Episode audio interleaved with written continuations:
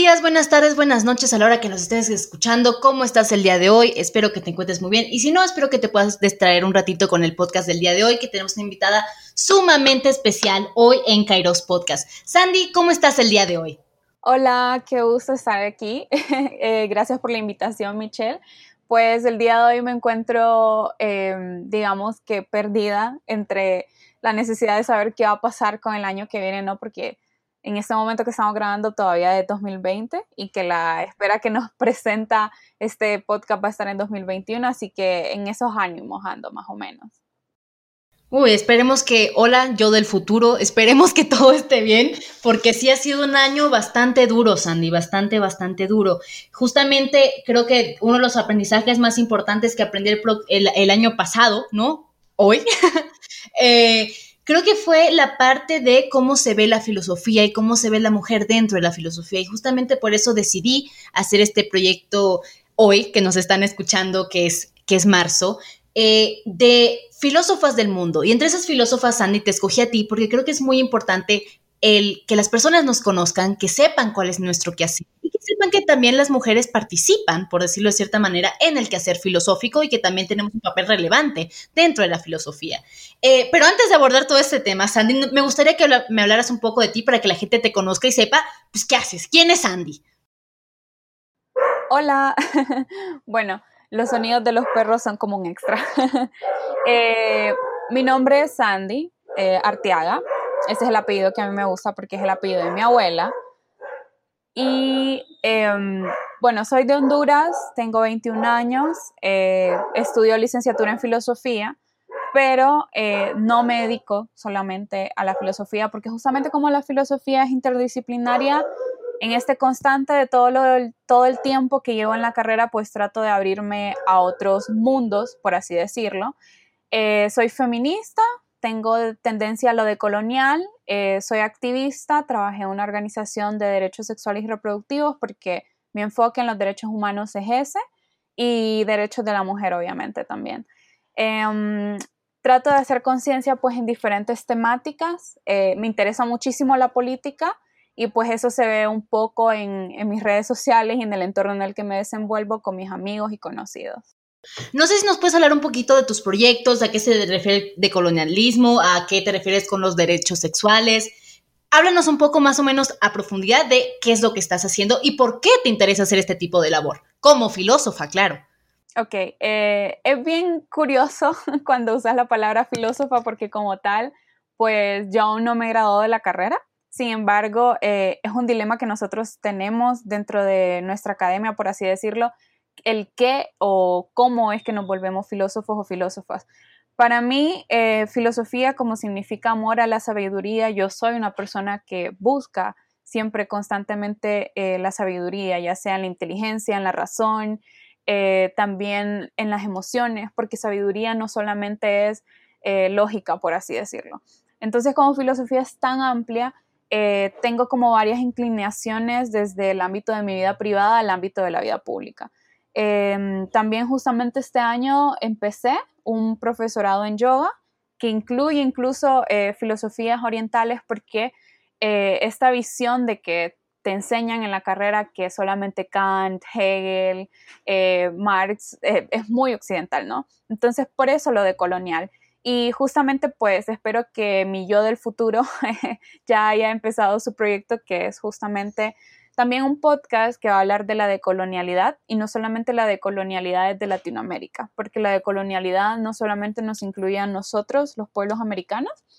Y pues em, en cuanto a derechos humanos, eh, mi necesidad nace como hija eh, y como futura, pues, em, qué sé yo, madre, porque mi madre es em, una persona con discapacidad auditiva, que justamente es eh, hablo del tema en otro podcast que anda por ahí. Y eh, desde muy pequeña mi familia me introdujo la conciencia social de hacer el bien común, ¿no? en un sentido bien comunista, por así decirlo. Y pues eh, cuando te encuentras con el feminismo siendo mujer, obviamente, ya sea biológicamente o genéricamente, eh, es muy difícil no sentirte atraída por la lucha feminista. Y pues parte de un proceso de formación que da una organización aquí en, que se llama Centro de Derechos de la Mujer, pues me gradué de una mini escuela feminista por el año 2018 y desde ahí empecé mi activismo. Eh, he conocido gracias a ello países como Perú, eh, incluso México y espero conocer otros lugares porque justamente cuando voy a estos eh, lugares lo que hacemos es trabajar agendas en común. Entonces, a la larga, pues mi trabajo, entre comillas, como filósofa, como amante de la sabiduría, es involucrarme en las culturas, en las realidades de las personas, eh, ver cómo puedo yo desde las cosas que me motivan a trabajar por ese bien común, pueden ayudar. Entonces, eh, más o menos por ahí anda mi incidencia. Ay, Sandy, muchas gracias. A mí me encanta tu labor porque justamente creo que se tiene esta idea de que la filosofía es simplemente teórica, cuando en realidad, como vemos, tú eres un claro ejemplo de ello, que la filosofía se puede llevar a la práctica en tanto movimiento social, en este caso, ¿no? Eh, me gustó lo que mostraste el decolonialismo, eh, porque siento que a veces en Latinoamérica como tal, uno existe desinformación en general y también desinformación en la filosofía, y creo que en Latinoamérica hay un sesgo muy grande y también en todo el mundo que tenemos una idea bastante eurocentrista de lo que es el mundo, lo que es la realidad, como tú dijiste anteriormente.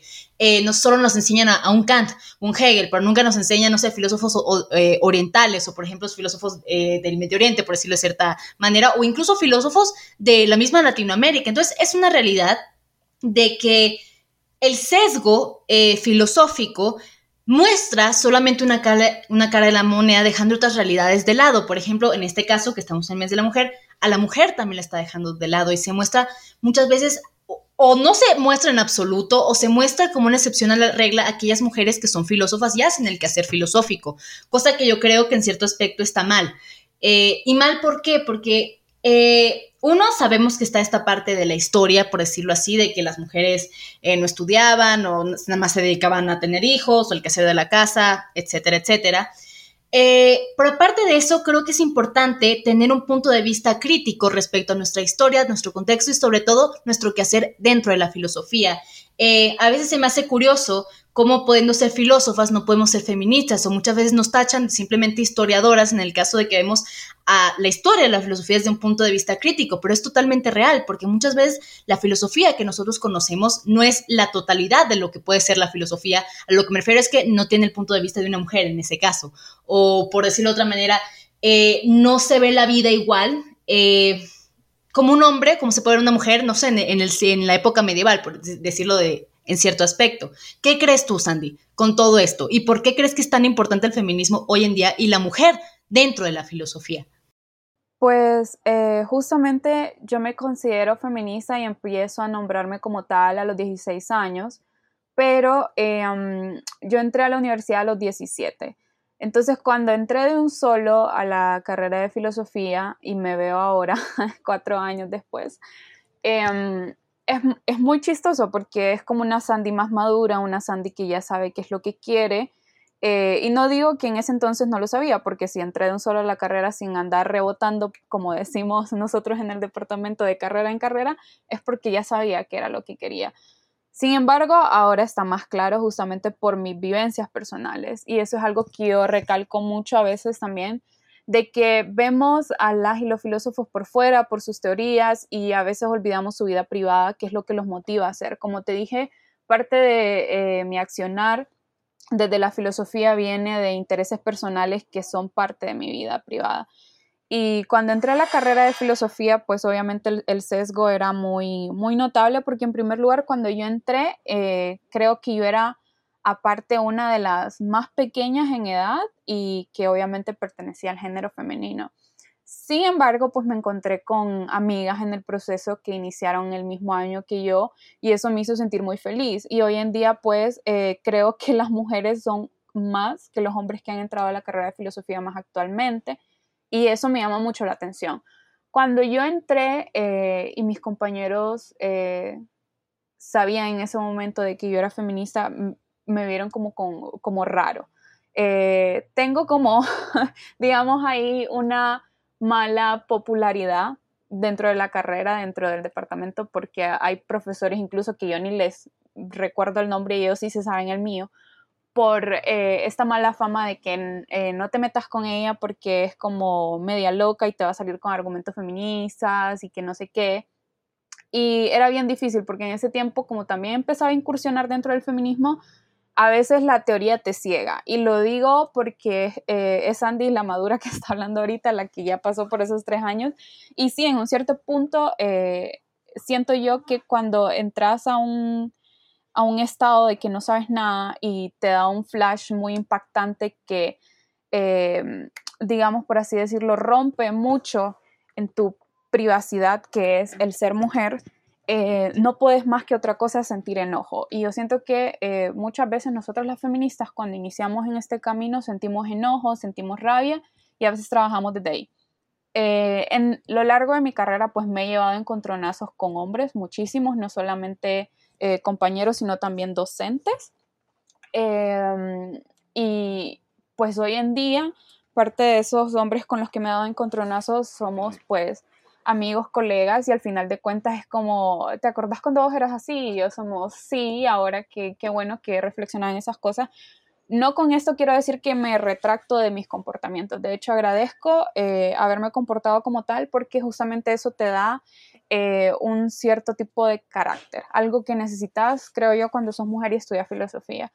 Em, algo que no me gustó cuando empecé a estudiar eh, esta carrera hermosísima es que salían los comentarios machistas de que es increíble que, mm, que seas así tan bonita. Yo lo recuerdo porque em, para mí, mis amigas de la carrera, pues con las que me suelo llevar, también me parecen muy bellas y un día alguien nos hizo el comentario de que, ay, es que eh, ustedes llaman mucho la atención porque aparte de que son nuevas y que estudian filosofía son bien bonitas y que nunca habían habido estudiantes tan bonitas como ustedes y yo quedé como, disculpa, o sea, ¿qué es lo que acabas de decir? Y en mi mente reflexioné bastante de eso y después miraba a veces cómo entraban chicas bonitas eh, a la carrera y empezaban como a acecharlas, incluso entre los mismos hombres yo a veces... Eh, pues notaba el lenguaje verbal de como la burla de, ay, mira cómo le estás cayendo a ella solo porque es nueva y que es bonita y que no sé qué.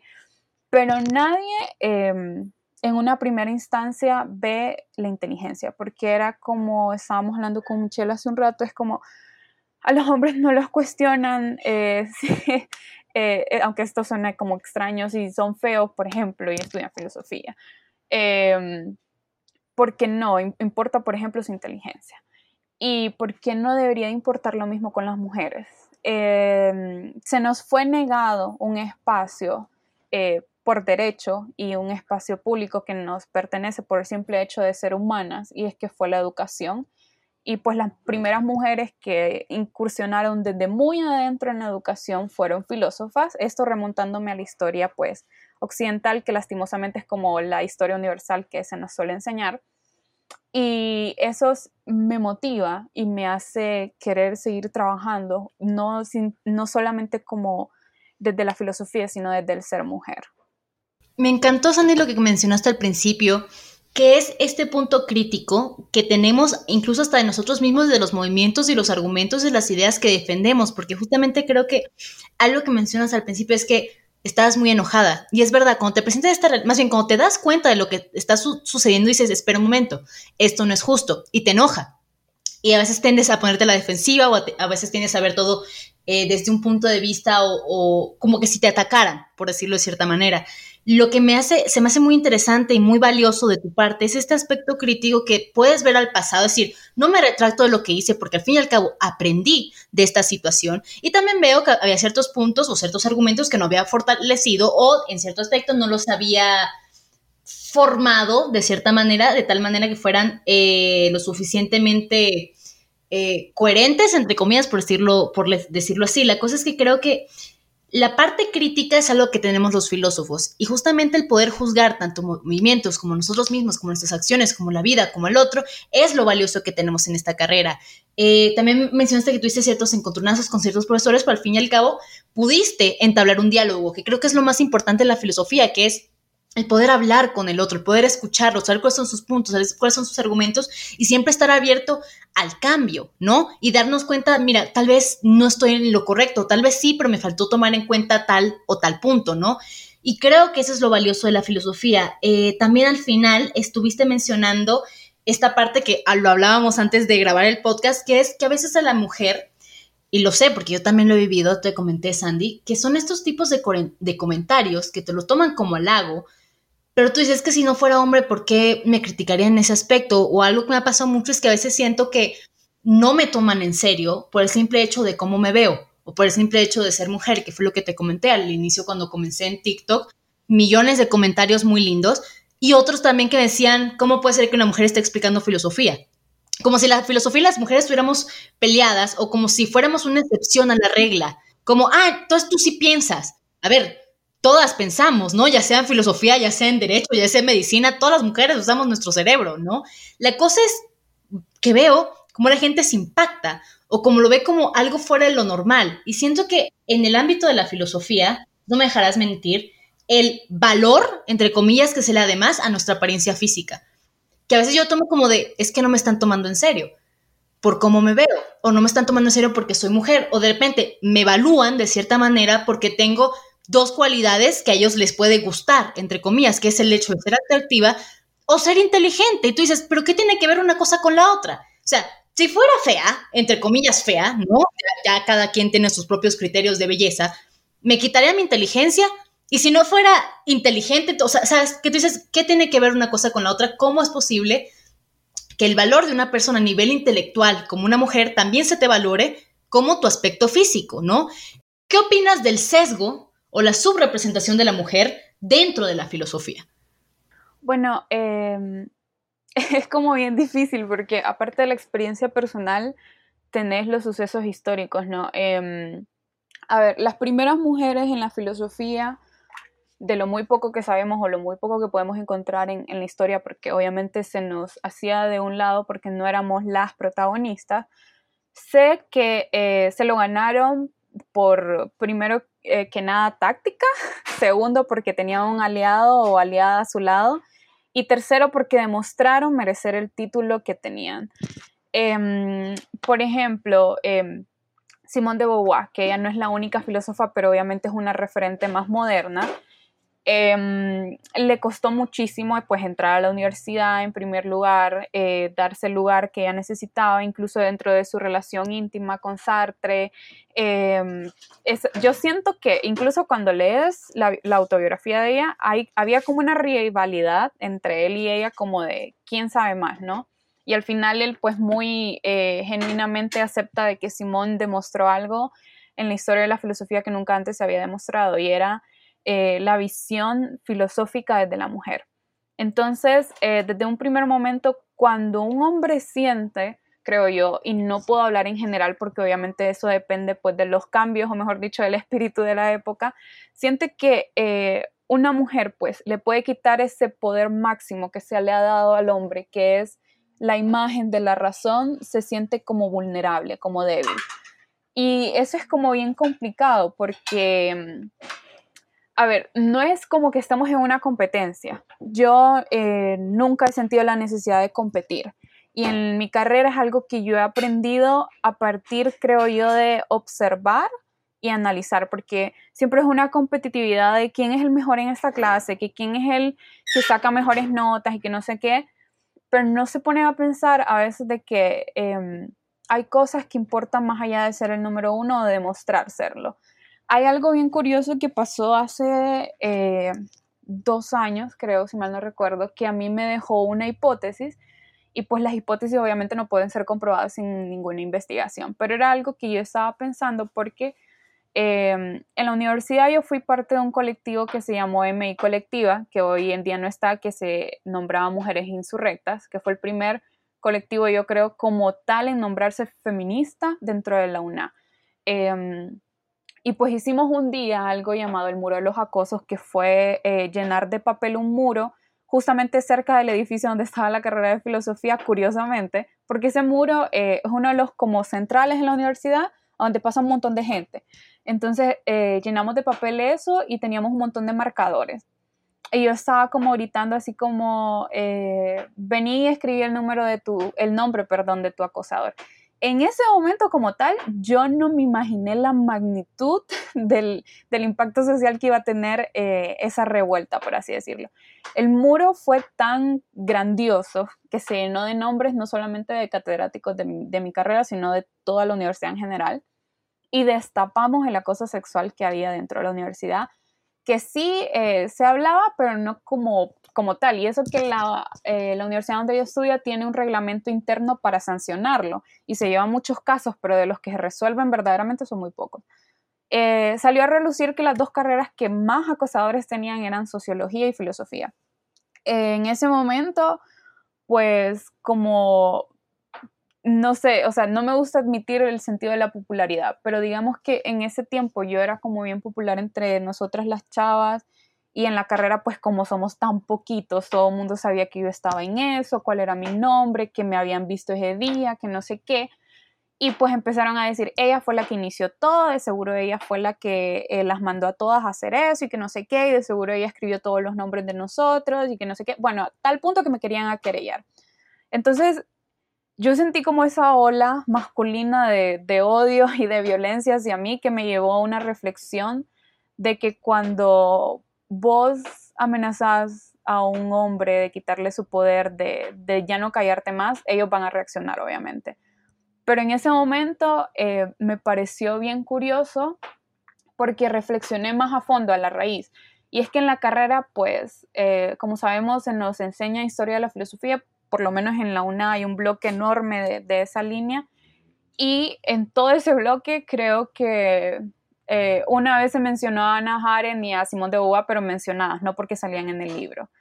Em, entonces yo pensé, si estás en una carrera que es tan poderosa como filosofía, porque filosofía construye el pensamiento de toda la humanidad históricamente, y si solo se te enseñan hombres, y se te enseña de que ellos fueron los que dominaron en pensamiento durante todas las décadas hasta el son de hoy, y de que ellos eran los más brillantes y todo eso, entonces hay una superioridad inconsciente que eh, para verla de manera consciente tenés que hacer mucha reflexión y si estás en el rol del opresor, muy difícilmente lo vas a hacer. Pero cuando estás en el rol de la oprimida, eh, se te revela más. Y yo creo que esa fue como la revelación que tuvo Simón de decir, bueno, eh, en ese momento cuando ella dice no se nace mujer, sino que se llega a serlo, ¿cuál es la carrera tan dolorosa que tenemos que sufrir para ser mujeres? ¿Y cuál es la carrera que ella tuvo que sufrir en silencio para llegar a ser una mujer filósofa y que al final de cuentas sí tuvo su reconocimiento, pero quién sabe si ella verdaderamente alcanzó todo lo que deseaba. Y mm, en este sentido, con el sesgo, yo sí creo que hoy en día las mujeres se nos hace más fácil acceder a la educación, pero de lo que no se nos hace fácil es destruir ese sesgo internamente, porque cuando vos estás buscando la aprobación masculina todo el tiempo entre tus compañeros y maestros, avalándole los chistecitos a los compañeros, todavía siendo misógena entre compañeras eh, y misándrica, porque a mí sí me pasó de que tuve un pedo enorme en la carrera eh, con una chica porque era demasiado, no sé qué, qué cosa era lo que le provocaba su problema, pero llegó no solo a atacarme a mí, sino que a otra de mis amigas, pero yo fui quien la paró y fue como, ah, ok, yo entiendo más o menos por qué hace esto, entonces yo le voy a decir, bueno, hasta aquí se acabaron tus bromas con las mujeres porque ella, eh, yo notaba como su constante buscar de la aprobación masculina y era tan inteligente y yo no entendía por qué siempre se tenía que eh, respaldar entre los hombres y no brillar por sí misma. Entonces, eh, yo creo que destruir eso en una carrera donde han dominado a los hombres es muy difícil y cuando lo logras, pues creo que alcanzaste todo, pues, y ya tus metas personales y todo eso viene por contribución propia. Se me hace tan gracioso que hayas, que hayas mencionado este aspecto de que hicieron esta parte del muro, porque me acuerdo que en mi universidad en marzo hicimos lo mismo. Llenamos todo un muro, me acuerdo, de, de, anuncios de personas que habían acosado dentro y fuera de la universidad. Y es bastante curioso cuando te das cuenta y dices, wow, ¿cuántos de estos casos suceden que ni siquiera tomamos en cuenta? Y otra cosa que se me hace también, no sé si interesante u horrible, el aspecto de lo normalizado que está la misoginia o ciertos tipos de comentarios que van en contra de la mujer, pero ya están tan normalizados que la gente ni siquiera, es, es como que si ni siquiera se dé cuenta del el trasfondo de las palabras o de sus acciones como tal. Y es esta parte de tener un, una vista crítica y, dentro de la filosofía, como tú me estás comentando de, tu historia, se me hace a veces algo tan, tan triste, ¿no? Que dices, los hombres, en este caso, más pensantes, reflexivos, analíticos, que puede ser un filósofo, piensan de esta manera y dices, ¿cómo? ¿Cómo los hombres más brillantes, perdón, porque yo, yo honestamente creo que de los hombres más brillantes pueden ser los filósofos, o las personas más brillantes, eh, quitando el género a un lado, de las personas más brillantes puede ser un filósofo, ¿por qué? Porque puede haber un, eh, un problema en un aspecto global, histórico, antropológico, ético, político, etcétera, etcétera. Eh, entonces, ¿cómo es posible que la gente hoy, 2021, en personas que son brillantes en, el ámbito de filosofía, política, eh, ciencias, sigan pensando de esta manera. Y es verdad, y creo que como tú lo mencionas, que inconscientemente se te queda grabado que todas las personas que piensan, entre comillas, piensan o que están representadas en la, en la historia de la humanidad, son hombres incluso en la carrera, es verdad, por más que tú seas filósofo, hoy en, día muchísimas mujeres estén metiendo en la filosofía y estén haciendo eh, sus propios libros, sus propias páginas, sus propias clases, eh, sus propios estudios, teorías, whatever. Eh, incluso en la carrera se nos enseñan a las mujeres como una pasada. No, bueno, sí, Hannah Arendt, sí, la amante de Heidegger, ¿no? O Simone de Beauvoir, bueno, la esposa de Sartre. Y tú dices, ajá, y todas las demás, por ejemplo, una filósofa que me impactó muchísimo, no sé si conoces a eh, Hildegarda von Bingen, nunca sé si lo sé pronunciar bien, eh, Santa Hildegarda, que es una de las únicas cuatro mujeres más bien doctoras de la iglesia.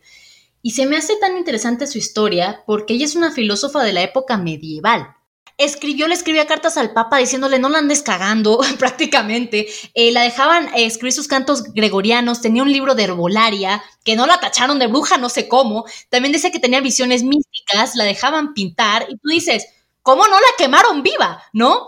Pero son estos casos y es como tú dices, tienen aliados, tienen personas que las apoyan. Por ejemplo, por ejemplo en México, Sor Juana Inés de la Cruz, mujer sumamente brillante, ¿no?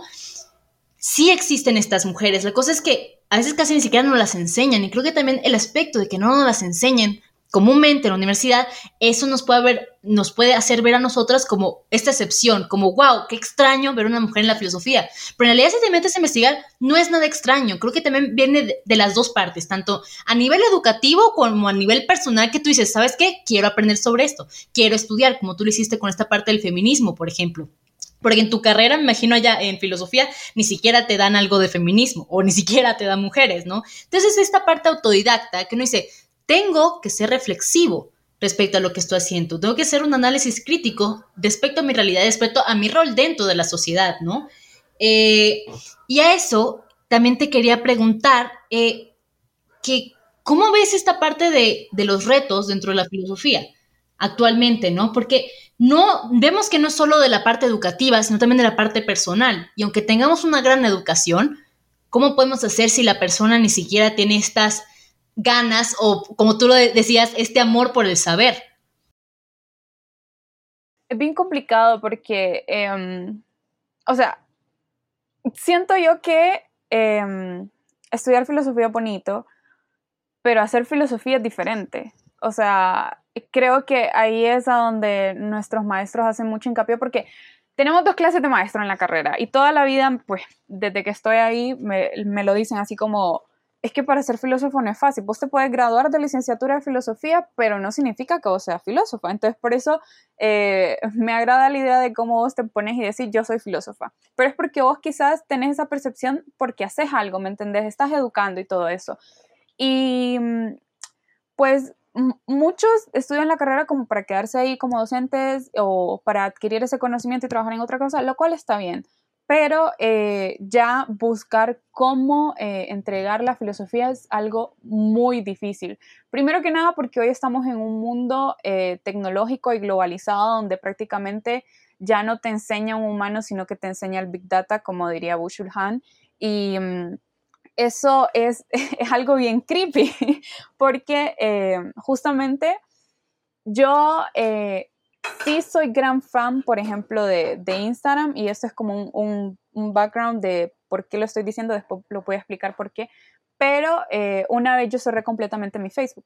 Entonces la gente no entendía cómo era que sí me podía encontrar en Instagram, pero no me podía encontrar en Facebook. y yo es como, no, es que no, no la necesito. Entonces, porque yo sé el daño que me hace Facebook, pero yo sé también el daño que me hace Instagram, pero no quiero renunciar a ello.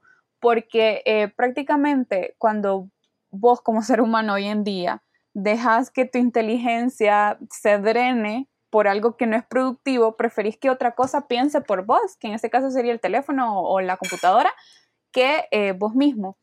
Y pues la filosofía, eh, bueno, es un, es un, caso extraordinario como esta disciplina, que es una de las primeras, siga hoy en día eh, vigente, porque ya estamos en un, como te digo, un mundo globalizado, un mundo más tecnológico, donde importa más ser ingeniero que ser filósofo. Y es ahí donde nosotros creo tenemos que innovarnos, porque algo que hablábamos también es que la filosofía se queda en la academia. ¿Y de qué me sirve eh, que muchos estudiantes lleguen, por ejemplo, a la universidad y lleven filosofía general, pero que solo sea una clase que quieran pasar porque es un requisito para graduarte, no una clase porque verdaderamente les importe? Entonces, eh, ahí es donde vos tenés que hacer pues la filosofía más amena, más divertida y vos sabés que eh, aprender de filosofía esto parte con un montón de conceptos, incluso griego y latín, que tenés que irte al diccionario porque a veces te perdés y hacer que la gente se interese en eso es demasiado difícil y más em, en un contexto como lo es Latinoamérica. Por eso me gusta abordar la filosofía de colonial porque eh, partir de una realidad y partir de nuestra realidad y más que todo tenés que ideártelas cómo educar desde esa realidad, a donde yo también admiro mucho el, el trabajo que hizo Paulo Freire con la pedagogía de la liberación. Y mm, esos retos que tenemos hoy en día, eh, por así decirlo, los filósofos millennial, la generación Z, como se le quiera llamar, van más allá de quedarnos eh, dentro de la academia investigando, que lo cual es muy, muy importante, es la base fundamental, es la espina dorsal de la filosofía, pero ¿cómo lo hacemos práctico en un día donde, a donde lo práctico ya, ya casi no es práctico porque dejamos que otros objetos eh, se apoderen del sujeto y ya ni siquiera somos por así decirlo, el, centro. Ahora el centro para nosotros es el objeto y el objeto se apodera de nosotros. Entonces es como muy difícil porque problemas en la filosofía hay. Que la gente no los quiera ver es otra cosa, porque ya no estamos buscando la verdad, estamos siendo bombardeados con la falsedad y mm, incluso hasta cuestionarte qué es verdadero y qué es falso hoy en día en la realidad con, con otros factores que la, que la distorsionan como es la tecnología es algo bien complicado. Entonces, sí está bien estudiar los clásicos, pero más que los clásicos, bueno, comprender que esos clásicos sirvieron en su tiempo, pero ¿qué puede servir en nuestro tiempo? Porque también a veces cuestionamos demasiado a los filósofos contemporáneos porque, ay, que él eh, parafraseó a, mm, Foucault y no lo dijo bien. Pero, ¿por qué no lo está diciendo bien? Porque quizás entendió de que en ese tiempo sirvió lo que dijo Foucault, pero de lo que dijo Foucault tomo este pedazo que me sirve ahorita. Entonces, em, creo que el primer paso que hay que dar es como aceptar de que la filosofía cambia con el tiempo, como lo dijo Hegel en su momento. El espíritu de la época hay que comprenderlo y para comprenderlo hay que estar pues inmerso y conscientemente en ello, algo que es muy, muy difícil porque a veces eh, lo filosófico solo se queda en lo teórico. Ponerlo en práctica ya depende mm, de muchísima voluntad propia. Me encanta lo que estás mencionando, Sandy, porque justamente en ese momento estoy trabajando un artículo de eso, de que cómo la filosofía se elitiza, en el aspecto de que ya un filósofo se reconoce como aquel pedagógico que lleva 50 años dando clases y tiene no sé qué cuántas obras y libros publicados y está en temas de investigación y tú dices, qué padre, qué bueno, pero qué de nuevo está haciendo, ¿no? Y creo que hoy en día el papel de filósofo en la actualidad, el filósofo millennial de generación Z, eh, debe llevar la filosofía justamente a estos medios digitales, que es pues lo que yo estoy haciendo en este momento, que es como mi proyecto, espero, a largo plazo, que es llevar la filosofía a las manos de las personas, por decirlo así, brindarla, que no se vea ya algo como tan alejado y que nada más sepan de filosofía los filósofos, sino que justamente cualquier persona puede acceder a este conocimiento. Y otra cosa que tienes toda la razón de mencionarlo, es que los filósofos contemporáneos se les critica demasiado, porque si no es que ya dijo esto, o en quién está basado, ¿no? No sé si te ha tocado esta parte de que dices, es que le te falta argumento. Y por argumento se refieren a citar a otras cinco personas que quieren decir lo mismo que tú estás diciendo, ¿no? Cosa que creo que está bien, pero es más que nada es un argumento de autoridad, mucho más que tu reflexión como filósofo. Y esa creo que es la parte que se está perdiendo el filósofo actualmente, que nada más el hecho de releer y volver a interpretar una y otra vez a los mismos filósofos no tiene nada que ver. Es justamente regresar a la filosofía al mundo y ponerla a su servicio. Y por poner a su servicio me refiero a que, uno, el que ser filosófico debe ser de todos. Creo que la filosofía hoy en día la necesitamos como nunca la hemos necesitado. Necesitamos personas que piensen, que reflexionen, que sean críticos, que sepan argumentar, que tengan lógica o mínimo sentido común, ¿no? necesitamos personas así, la humanidad la necesita. Eh, y aparte siempre creo que la filosofía está en el ser humano, pero otra cosa que también considero es también facilitar el acceso de la filosofía a las personas. De nada me sirve si nada más sé de filosofía si me meto a la carrera o en mis clases de prepa o tal vez una clase de área común en las universidades, ¿no? Eh, o de área común o de tronco común también les dicen. La cosa es cómo podemos hacer que la gente, siendo ingeniero, siendo chef, siendo abogado, siendo lo que se te ocurra, pueda acceder a la filosofía, porque también es un conocimiento que es válido para todas las carreras. Tú lo mencionaste al principio. La filosofía es de carácter interdisciplinar y justamente lo que debemos es hacerla interdisciplinar, porque ya lo es. Ahora hagamos que esas disciplinas que nosotros estudiamos conozcan que se está haciendo filosofía sobre ellas. Porque luego hay gente que, no sé, científicos que dicen, ah, no sabe que existía filosofía de la ciencia ¿cómo no vas a saber que existe filosofía de la ¿Sabes? La cosa creo que también es muy importante el abrirnos. Creo que como filósofos nos hemos cerrado a solo estar en nuestro círculo de filosofía. Eh, que no le, ayuda a nadie, ¿no? Como tú dices, esta competitividad, porque el ego del filósofo a mí se me hace una cosa impresionante, que o quiere ser el mejor, o yo tengo la última palabra, o esta sí es la verdad, o soy el único que puede entender a Hegel, ¿no? Y tú dices, ajá, qué bien por ti. La cosa creo que la filosofía va mucho más allá de una competencia, va en este, es que como tú dices, va en este amor, en este quehacer.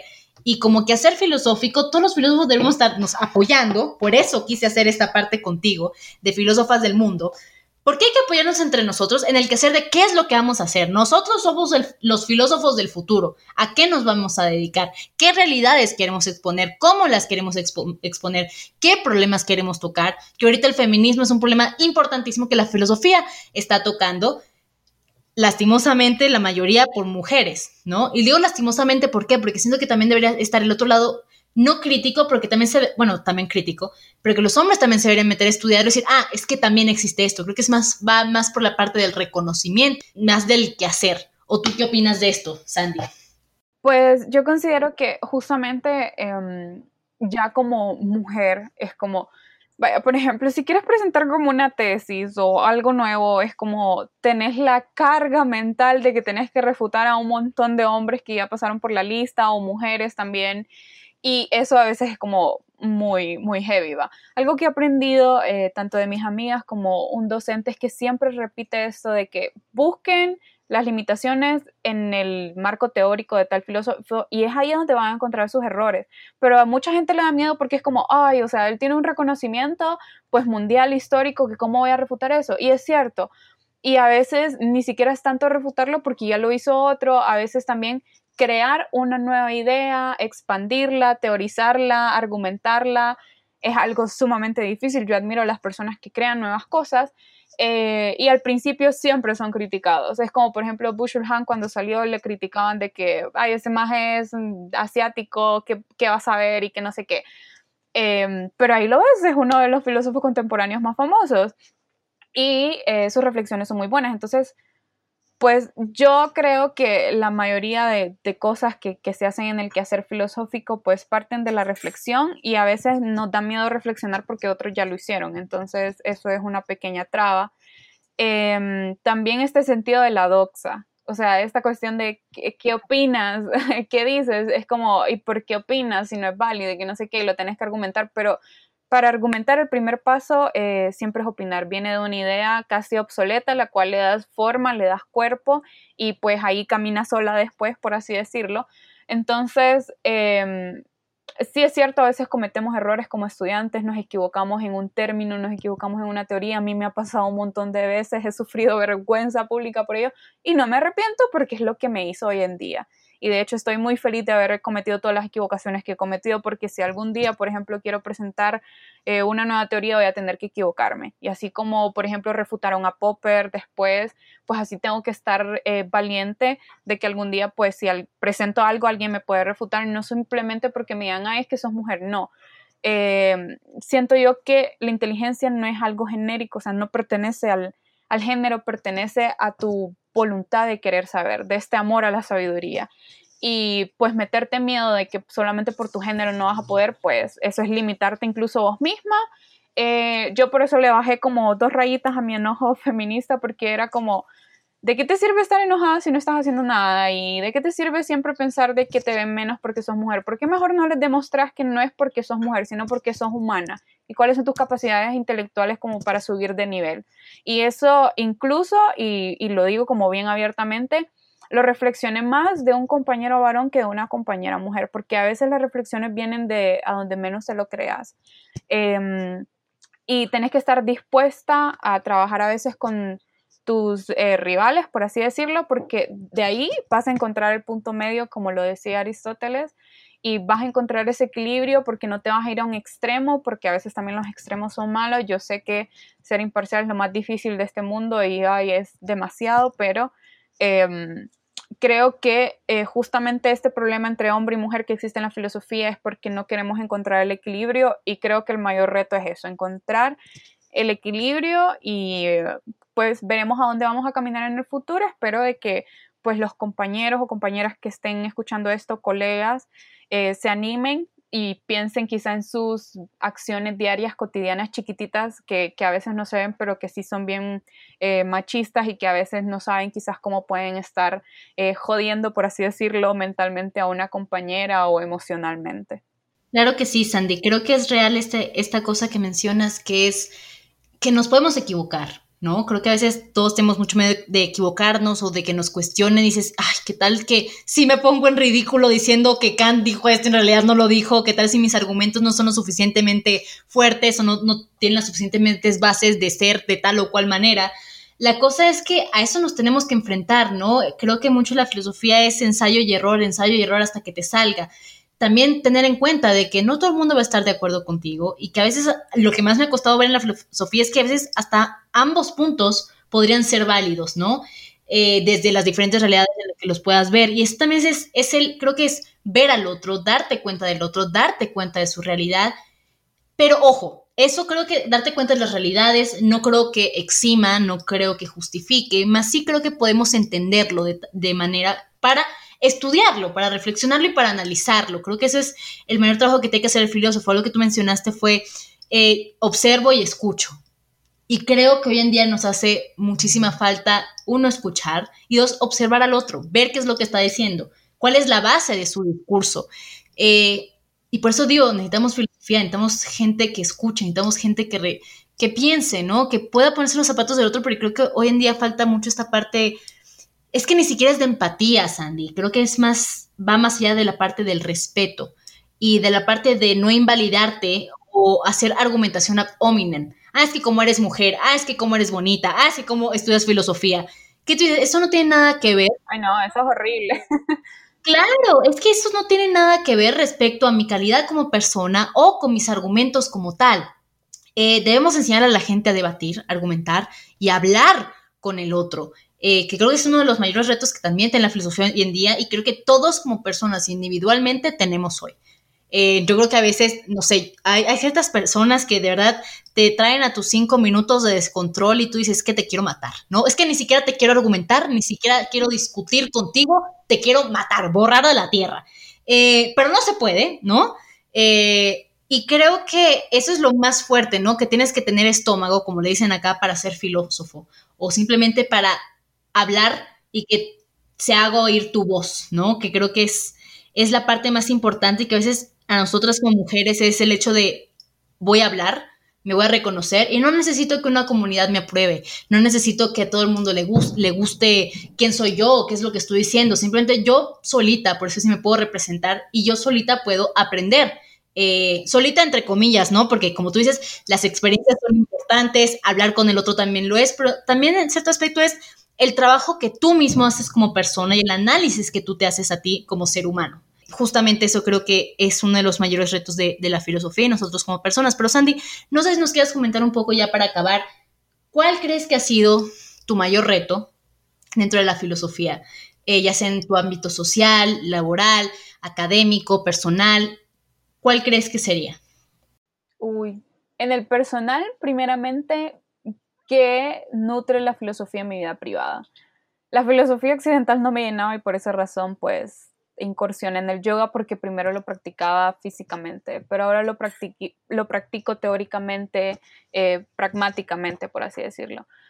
Ya la filosofía como tal teórica, no importa de qué continente venga, eh, trato de aplicarla en todos los trabajos que yo hago. Incluso es increíble porque creo que eh, el éxito de mi trabajo viene justamente de lo que yo estudio, porque es indisciplinario, interdisciplinario, perdón, y entonces así puedo ver, ok, esto me va a servir en esta cosa, esto me va a servir en aquello, y sinceramente estoy maravillada de los resultados que puede tener el involucrar la filosofía eh, en la multiplicidad de trabajos que puedes hacer. Y mm, en lo social, pues lo difícil es justamente eso en lo que vos estás viendo ahorita, es como atreverme a ver qué, puedo aprovechar de lo digital, de este Big Data, para a través de ese cerebro mundial incursionarle conocimiento a la gente. Y mm, lo más difícil creo yo que ha sido en la carrera es, uno, aceptar que me he equivocado y dos, dialogar con esa gente que, me ha señalado como loca y, eso, pero de ahí es de donde he aprendido más. Entonces, ese tipo de cosas quizás le puede servir a otra compañera que nos esté escuchando y espero que así sea. Ay, Sandy, pues muchísimas gracias, en serio me encantó cómo salió el podcast de hoy. Muy agradecida de que hayas venido el día de hoy y hayas dado pues tu historia, tu punto de vista eh, tu realidad más que nada y creo que es importante que todo el mundo sepa que se está haciendo esto dentro de la filosofía, cómo se está viviendo la filosofía, tanto como mujer como filósofos dentro de un mundo donde no existen casi filósofos. Eh, entonces, Sandy, muchísimas gracias por venir el día de hoy, que nos hayas acompañado a este segmento de mujeres filósofas del mundo. No sé si quieres decir algo más para ir cerrando. Ok. Eh, uno, que por favor incursionen ahí en mis redes sociales porque pronto estamos haciendo un trabajo colectivo también sobre de un podcast porque no va a ser solamente mío. Va a ser un podcast sobre filosofía de colonial, va a tener principalmente ese tema. Eh, mi red social eh, más que todo es por Instagram. Me pueden buscar como arroba sandyarts con X al final. Y igual pues em, ahí van a poder encontrar pues esa futura sorpresa y espero que mi yo del futuro que esté presente en, marzo pues ya la haya sacado a la luz y que pueda ser escuchada. Ay, Sandy, pues muchísimas gracias eh, por compartir tus redes sociales y tu gran proyecto. Claro que lo vamos a escuchar eh, gracias por tomarte el tiempo de, venir hoy, entre comillas, a este mundo virtual, a, tomar la, entrevista y plática respecto a la filosofía y la mujer. Muchísimas gracias por venir hoy y muchísimas gracias a todos ustedes por escucharnos. Saben que nos pueden seguir en nuestras redes sociales, en Instagram como kairos.podcast. A mí me pueden seguir también en Instagram como cafeidos-bajo o en TikTok también como Michi Blonde. Muchísimas gracias a todos por escucharnos el día de hoy. Nos vemos hasta la próxima semana. Los quiero muchísimo. Hasta luego.